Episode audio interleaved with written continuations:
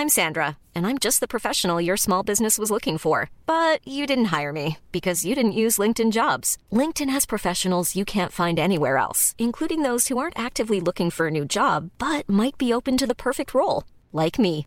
In a given month, over 70% of LinkedIn users don't visit other leading job sites. So if you're not looking on LinkedIn, you'll miss out on great candidates like Sandra. Start hiring professionals like a professional. Post your free job on linkedin.com/people today.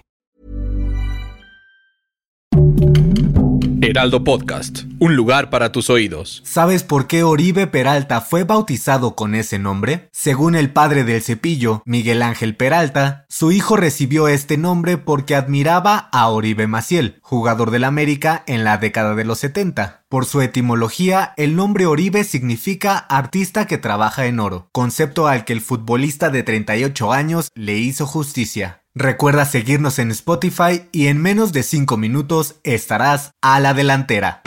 La delantera, las noticias más relevantes del mundo deportivo.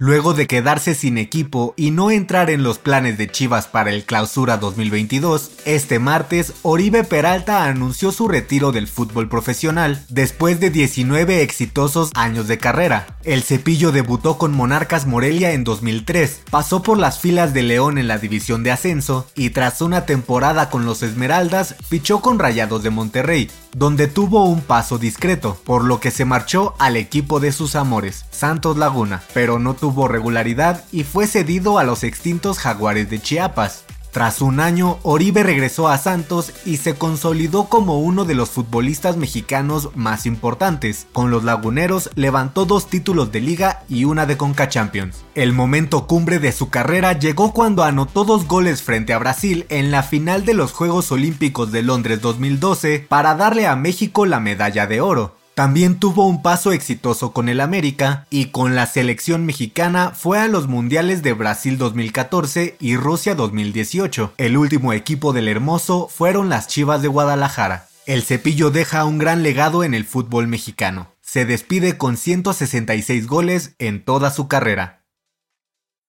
La novela de Novak Djokovic vive las horas más difíciles desde que estalló el escándalo que pone en duda su participación en el Abierto de Australia. Según los últimos reportes, el tenista serbio podría ir a la cárcel por presentar pruebas falsas para entrar al país y mentir a las autoridades sobre realizar algún viaje en los 14 días previos a su llegada a Australia. Fue a España y dio positivo a COVID-19. No estuvo en aislamiento aun cuando supo que era portador del virus. Las mentiras en sus declaraciones y documentación falsa podrían costarle a Djokovic una condena de 5 años. Además le negarían el acceso a Australia hasta por 3 años.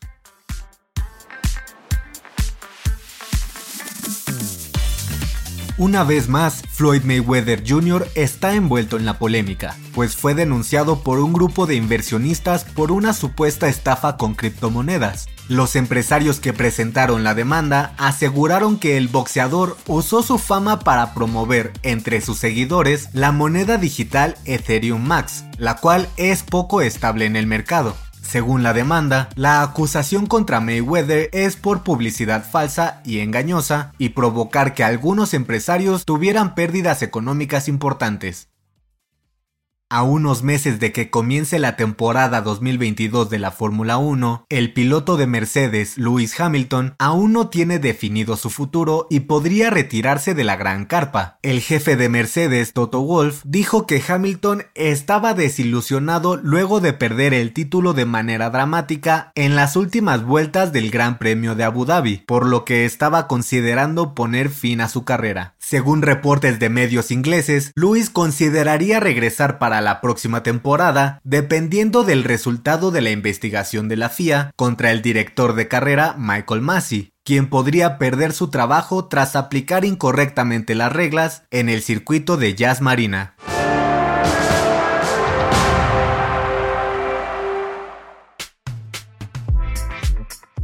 Para tomar la delantera te traemos la agenda con la actividad deportiva más importante del fin de semana. El jueves 13 de enero, en actividad de mexicanos en Europa, Chucky Lozano regresa a las canchas tras superar el COVID-19 con el Napoli frente a la Fiorentina de los octavos de final de la Copa Italia. En Inglaterra, Liverpool se mide al Arsenal en las semifinales de la Carabao Cup.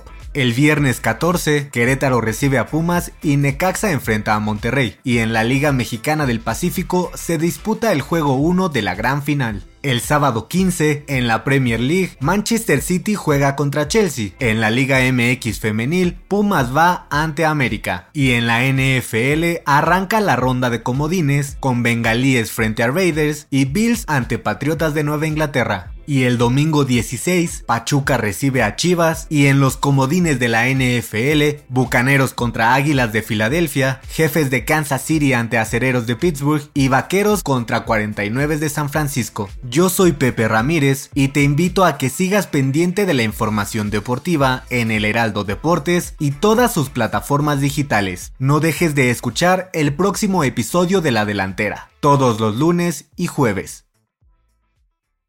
La Delantera es una producción del Heraldo Podcast. Encuentra más información en heraldodeportes.com.mx y síguenos en nuestras redes para estar enterado de todo lo que acontece en el mundo deportivo. Twitter arroba heraldodep-mx. Instagram arroba el Heraldo Deportes MX y encuéntranos en Facebook y YouTube como El Heraldo Deportes. Mom deserves the best, and there's no better place to shop for Mother's Day than Whole Foods Market. They're your destination for unbeatable savings, from premium gifts to show-stopping flowers and irresistible desserts. Start by saving 33% with Prime on all body care and candles. Then get a 15-stem bunch of tulips for just $9.99 each with Prime. Round out Mom's menu with festive rosé, irresistible berry chantilly cake, and more special treats. Come celebrate Mother's Day at Whole Foods Market.